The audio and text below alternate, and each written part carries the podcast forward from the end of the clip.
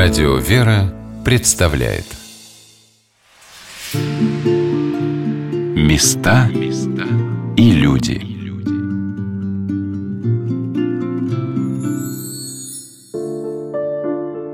Как много человек в своей жизни совершает ошибок. Сколько встречаются на его пути испытаний. Какими незначительными они становятся для нас по прошествии времени, какими важными представляются в настоящем – но как бы человек не ошибался и не падал, его поднимает и воскрешает любовь и милосердие Божие. Здравствуйте, дорогие друзья, у микрофона Анна Шалыгина. Сегодня мы продолжим наш рассказ о схимонахине Феодосии Косоротихиной, старице, жившей на Рязанской земле неподалеку от города Скопина, которая каждому приходящему к ней человеку помогала увидеть в себе образ Божий.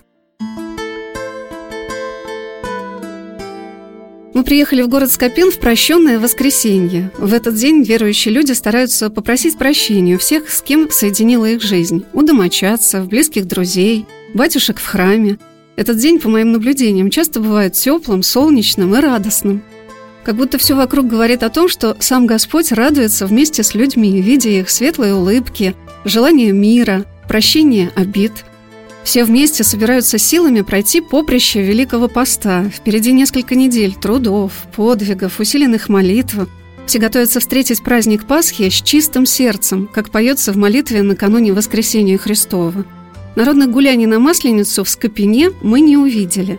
Но вот в поселке Октябрьский, где жила схемонахиня Феодосия, по дороге шла женщина в народном костюме. Юбка панева, яркий платок – в окружении невысоких, ничем не примечательных построек и домиков советского поселка я все время думала, почему Господь выбрал именно эту землю, чтобы украсить ее таким светильником веры, такой духоносной старицей. И чем больше я читала о матушке Феодосии, чем больше узнавала людей ее окружавших, тем яснее для меня становилось то, насколько Бог любит каждого человека и как святые люди отражают в себе эту божественную любовь. В этой поездке мне очень хотелось познакомиться с местом, с землей, где жила матушка. И так получилось, что со всеми, у кого мне посчастливилось брать интервью, мы встречались в разных уголках Скопинской земли. Его Преосвященство епископ Скопинский и Шацкий Феодорит встретил нас в Свято-Духовом монастыре города Скопина, там, где располагается управление Скопинской епархии. И многоуважаемый владыка, как человек, хорошо знавший матушку Феодосию, сказал, что не сомневается в том, что придет время для прославления старицы. Сейчас начинается такое почитание, уже как почитание блаженной Ксении Петербургской, блаженной Матроны Московской. Но уже можно об этом говорить, да? Можно, конечно. Я не сомневаюсь даже и готов сказать, что со временем матушка будет канонизирована. Конечно, церковь мудро определяет какой-то период, когда, знаете, вот все это должно быть, скажем так, он должен в никуда уйти, быт человека. Когда остается вот пример, все ненужное уходит, остается нужное. И вот это нужное как раз нужно этот светильник вознести наверху горы, как в Евангелии написано. Этот период будет. Доживем ли мы, не доживем, но это несомненно будет местная или чтимая, общецерковная или чтимая, святая будет. Это не так важно. У Господа она, матушка, свята. Это нужно для нас. Ну а вот вы это понимали при жизни? Но все понимали. Понимаете, вот я не восторженный человек по своей природе, и поэтому я бы не купился на какую-то, знаете, экзальтированность и неискренность. Это очень чувствуется. Я встречался и с лже-старцами. Матушка совершенно иной человек была. И вот как я определяю, для меня критерий какой вот святости, человек не осуждает. Матушка иногда может посетовать на что-то, но посетует так, что вот, ну, она человек, на осуждение совсем не похожа. И вот матушка никогда не осуждала священноначалие. Вы знаете, очень тяжело людям, которые ведут активный образ жизни церковный, не осудить местного священника, не осудить иерарха какого-то. И она предостерегала батюшек, которые жаловались на своих соседей священников или на архиереев жаловались. Матушка всегда говорит, не осуждайте ни в коем случае не осуждайте. А на матушка говорит, вы ничего не знаете до конца. Это действительно в этих простых словах мудрость. Мы не можем объективный суд вынести. Поэтому для меня критерий был матушки, что вот она именно тот святой, который мы читаем в жития святых Дмитрия Ростовского. И тогда я уже при жизни чувствовал, что матушка, она, несомненно, будет святой, канонизирована. Схимонахиня Феодосия в миру Наталья Никифоровна Косоротихина прожила на земле 91 год. Из этих многих лет, сначала юности матушки, выпавшей на довоенные годы, потом лет Великой Отечественной войны, восстановления страны, долгих лет социализма, затем перестройки уже начало 21 века, матушка со своих 35 до почти 50 лет пребывала в летаргическом сне. Этому предшествовали две аварии на стройке, где она работала – Многие сельские девушки, родившиеся в деревнях и селах Скопинской земли, ходили на заработки в поселок Октябрьский, где строились шахты и заводы, и в город Скопин. Шли пешком в дождь, снег и мороз. Им приходилось грузить, копать, труд был тяжелый, наравне с мужским. Матушка сначала попала в аварию, грузовик, на котором рабочих развозили по селам, перевернулся. Затем, через два года, произошел несчастный случай на стройке, когда матушка ударила бортом грузовой машины – После нескольких лет лечения в больницах сестры забрали ее домой, где она вскоре уснула. Я спросила владыку Феодорита, как правильно говорить об этом сне, ведь, по его словам, медицинских свидетельств о годах, проведенных матушкой во сне, не найдено. Я думаю, что, в общем-то, нельзя говорить о чудесном сне, потому что тело это могло впасть в естественное состояние. А вот душа в это время, действительно, она бодрствовала, душа, не спала. И, как матушка говорила, обучалась. Обучалась терпению, наверное, прежде всего. Его Преосвященство Владыка Феодорит рассказывал о том, как постепенно возвращалась матушка к реальной жизни и чувствовала ли она что-то во время своего сна – чувствовала. Моя родная тетка, тетя Валя, это моего отца сестра, она когда маленькой девочкой ходила к ней вместе с моей бабушкой, своей матерью к ней, она рассказывала, что лежала женщина, накрытая тюлью от мух. Говорит, и я, когда никто не видит, ей надавливала на глаза. А матушка потом, когда проснулась, сказала, говорит, а я же все чувствовала Валя, мне было больно. Ну, тетя Валя, конечно, извинялась, говорила, что была маленькой и неразумной. То есть матушка, конечно, чувствовала, что-то чувствовала. И вот когда скончалась ее сестра Оня, тогда она стала подавать признаки пробуждения. Стала хрипеть, как будто плакать, но еще связочки не смыкались, поэтому хрип какой-то такой шел. Сначала она заговорила, действительно тихо-тихо говорила. Чтобы ее услышать, ее сестра Оля вот прям к самому рту наклоняла, ухо подставляла, и вот этот шепот она передавала другим. То есть у матушки сначала был не смыкая, не связан. Представляете, сколько лет? 13 с половиной лет она, матушка, лежала. Поэтому все, конечно, атрофировалось. Но потом матушка пришла в нормальное состояние. Могла говорить и громко говорить могла со временем и видеть. Я предполагаю, я не медик, матушка не сначала тоже открыла глаза, потому что от многолетнего вот смыкания век, наверное, было тяжело просто, или мышцы не позволяли вот эти глаза открыть. Но со временем матушка все-таки эти глаза открыла. За матушкой Феодосией, сестрой Натальей, когда она проснулась, поначалу ухаживала ее младшая сестра Ольга – она работала в поселке, прибегала кормить сестру, а вечером принимала людей, которые стали обращаться к матушке за заветами и помощью в болезнях и скорбях.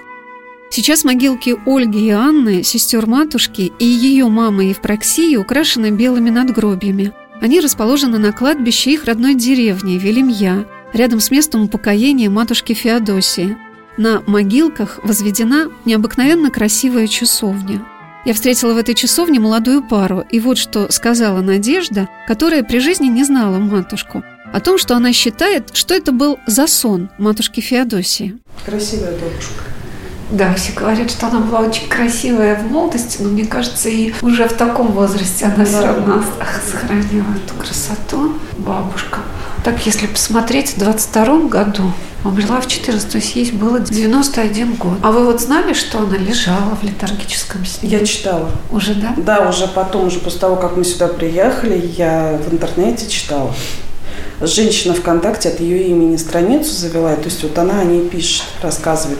И вот сидела там, читала. И что это было для вас? Вот что вы, что вы поняли? Это был летаргический сон или что? Мне кажется, она общалась с Господом чтобы помочь людям. Я не знаю, как еще это можно объяснить. Для многих, кто сейчас узнает об удивительной судьбе схемонахини Феодосии, становится совершенно невероятным, как человек, оказавшись в состоянии летаргического сна, проснулся преображенным, обладающим такими духовными дарами, которыми Господь наделяет людей, понесших многие подвиги и труды. Но его преосвященство Владыка Феодорит сказал, что тогда это не было бы даром, подарком от Господа – ведь это же дары. Вот мы задались вопросом с вами, когда матушка заработала эти дары, а в чем же тогда дар, если он зарабатывается? Конечно, какие-то усилия со стороны человека нужны, но эти дары остаются дарами. То есть человек, никакие его усилия, их недостаточно, чтобы вот эти благодатные дары заработать. Это всегда дар. И вот поскольку, когда нам дарят что-то, мы не всегда знаем, что это такое, не всегда можем разобрать эти механизмы. Вот получила матушка эти дары, и она пользовалась для того, чтобы людям возвещать Царствие Божие. Матушка получила этот дар и никогда она его не использовала для себя. Всегда для людей было.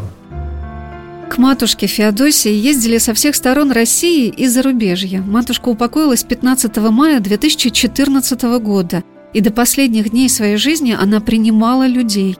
Владыка поделился, что с праздными вопросами о будущем он к старице не обращался. Слишком много людей приезжало к матушке за решением очень серьезных проблем. Как правило, это было простое общение. Мне всегда было матушку жалко, потому что приезжали издалека с реальными проблемами, когда дети болели, когда я по лицам читал людей, что люди глубоко несчастны в своей жизни, и что матушка для них это вот та палочка из этой пропасти, палочка-выручалочка. Поэтому утомлять матушку праздными вопросами, матушка, а что будет тогда, что будет, я, конечно, не смел никогда. Но и были в моей жизни, когда нужно было знать волю Божью.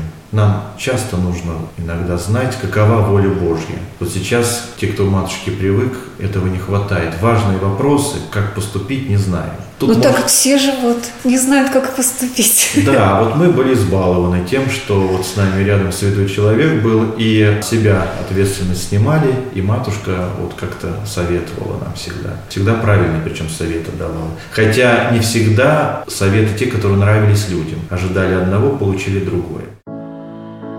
Настоятель храма святых благоверных князей страстотерпцев Бориса и Глеба в селе Корневое, расположенном неподалеку от поселка Октябрьский, где жила матушка Феодосия, протеерей Константин Гусаров рассказал, как воспринимали люди советы матушки Феодосии. От Бога, понимаете?